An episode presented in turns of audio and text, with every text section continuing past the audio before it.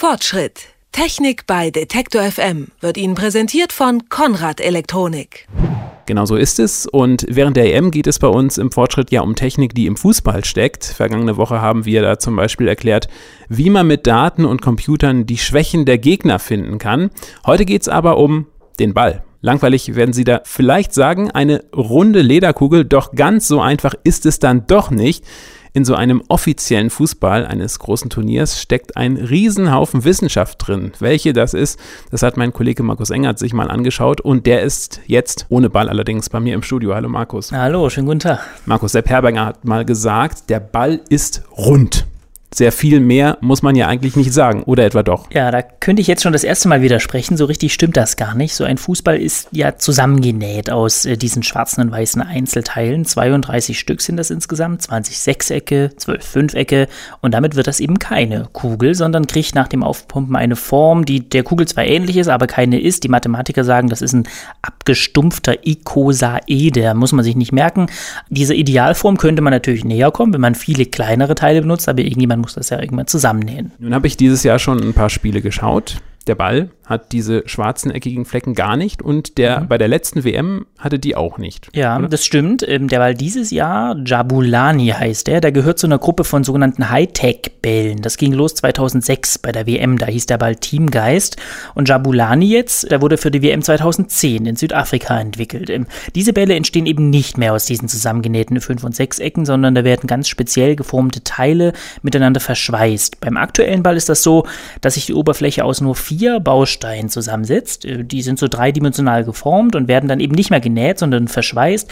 Resultat am Ende, diese modernen Bälle weichen nur um 0,1 Prozent von der idealen Kugelform ab. Das klingt beeindruckend. Was sagen denn die Spieler letzten Endes dazu? Ja, für die Spieler lässt sich das Ding wohl ganz gut handeln, wenn das so ideal geformt ist. Aber die Torhüter, die haben da so ihre Sorgen damit. Die haben Jabulani schon heftig kritisiert, den Teamgeist damals übrigens auch schon. Ähm, die können jetzt nämlich nur noch sehr schwer die exakte Flugbahn des Balls vorhersehen.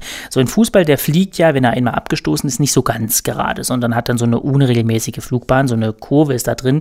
Flattern nennt man das. Und die älteren Bälle haben bei rund 50 km/h angefangen zu flattern. Die neuen jetzt, die flattern erst bei 80 km/h. Das haben die Torwarter natürlich irgendwie anders gelernt. Außerdem soll Jabulani wirklich viel schneller sein und viel stärker springen. Da Timo Hildebrand mal gesagt, wenn du den voll aufs Tor kriegst, dann kannst du nur noch beten. Die typische Flatterballbeschwerde, sie hört auch wirklich niemals auf. Niemals ähm, auf. vielleicht ist das Ganze ja aber auch nur eine willkommene Ausrede, ähm, ein Alibi. Also wenn der Torwart einen Fehler macht, dann war es eben der neue Ball. Ja, also so genau weiß man es nicht, aber Fehler machen ist eine Spitzenüberleitung übrigens zum zweiten Thema. Da geht es jetzt nicht mehr um die Spieler, sondern um die Schiris geht's. Ähm, da habe ich uns mal was mitgebracht zum Reinhören. Christoph, Frage ist, erkennst du das? Achtung, Achtung, Hi! Nicht im Tor, kein Tor. Oder doch? Jetzt, was entscheidet der Linienrichter? Tor! Ja, Christoph, was wird sein? Wembley 1966. Absolut richtig. Es gibt noch ein zweites Hörbeispiel, das ihr uns mitgebracht habt. Vielleicht können wir auch da mal reinhören. Frage wieder an dich. Erkennst du es?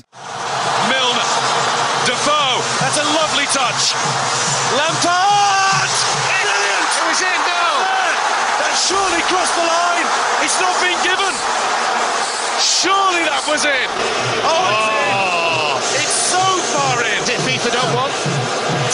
Technology. Thanks very much, Sepp Blatter. 1966 ja. in reverse, isn't it? It's payback for the Germans. It's payback for the Germans. Yeah. Ein fantastischer Fußballmoment aus meiner Sicht war das. Vor zwei Jahren bei der WM yeah. äh, 2010 äh, in Südafrika äh, das nicht gegebene Tor von Frank Lampard. Genau so ist es. Also in beiden Fällen haben wir ähm, Ball im Tor gegeben oder eben auch nicht gegeben. Äh, der Ball war nicht in der Linie, in der anderen war es. Und der Schiri, der kann das mitunter eben nicht so genau sehen, was da ja gerade der Fall ist.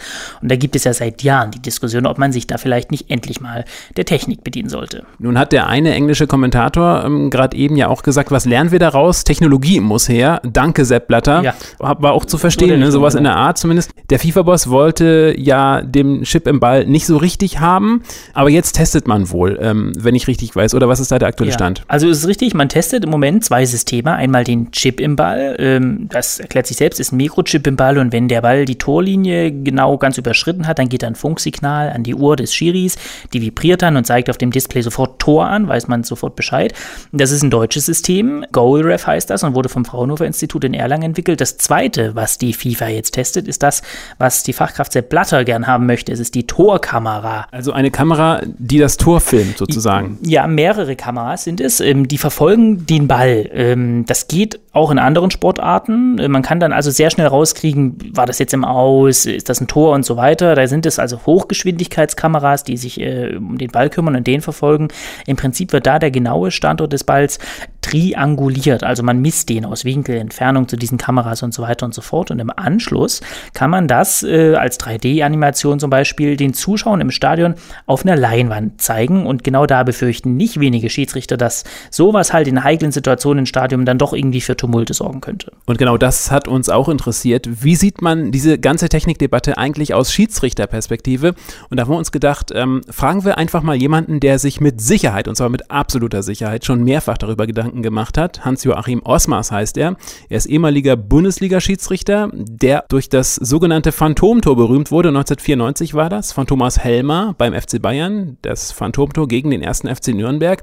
Der Ball war neben dem Tor, aber weil der Linienrichter auf Tor zeigte, musste Hans-Joachim Osmars, der Schiedsrichter, letzten Endes das Tor geben.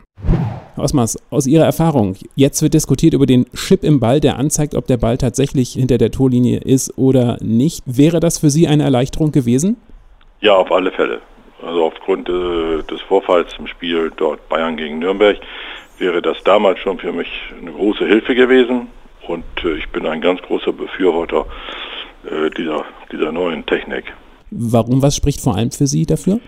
Ja, das ist ja eine klare Entscheidung, äh, ob der Ball nun im Tor war oder nicht. Es gab ja danach immer wieder Situationen, ob der Ball im oder nicht im Tor war. Und äh, was für mich aber dabei ganz entscheidend ist, dass äh, es sich auch nur auf diese Situation beziehen darf und sollte.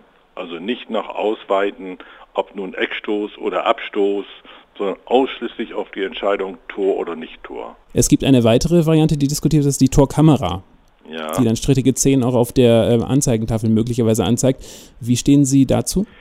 Total ablehnend, weil ne, diese Torkamera, ob die immer genau das richtige Blickfeld hat und genau die Situation beurteilen kann, habe ich große Zweifel.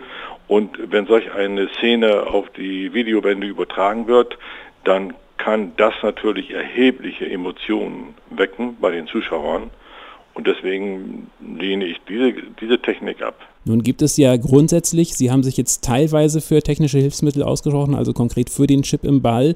Ähm, nun gibt es ja grundsätzlich bei dieser Diskussion, die ja, man möchte sagen, schon fast Jahrzehnte alt ist, äh, immer auch die sogenannten Fußballromantiker, die sagen, um Gottes Willen, nicht diese technischen Hilfsmittel, denn äh, es geht hier alles kaputt. Der Fußball lebt von Emotionen und der mhm. Fußball lebt auch von Fehlentscheidungen. Wie sehen Sie das denn? Ja, da ist natürlich auch etwas dran. Es gibt äh, da mit Sicherheit zwei Lager. Es gibt Befürworter und es gibt auch Gegner und das geht durch alle Sportfreunde. Es geht auch durch die aktiven Fußballer, es geht auch durch die Trainergilde. Äh, Sie sehen ja auch, dass selbst, glaube ich, noch nicht mal eine Einigkeit besteht unter den Schiedsrichtern. Aber äh, es gibt auf alle Fälle zwei große Lager, bei den Aktiven und bei den Trainern. Und welchem rechnen Sie sich zu? Ich rechne mich eben den Befürwortern zu, dass ich sage, auf alle Fälle bitte Einführung Chip im Ball, weil uns das, was die Gerechtigkeit angeht, ob der Ball nur im Tor war, ja oder nein, am, am, am nächsten kommt. Das sagt der ehemalige Bundesliga-Schiedsrichter Hans-Joachim Osmars. Vielen Dank für das Gespräch. Ja, gern geschehen, bitte. Fortschritt. Technik bei Detektor FM wird Ihnen präsentiert von Konrad Elektronik.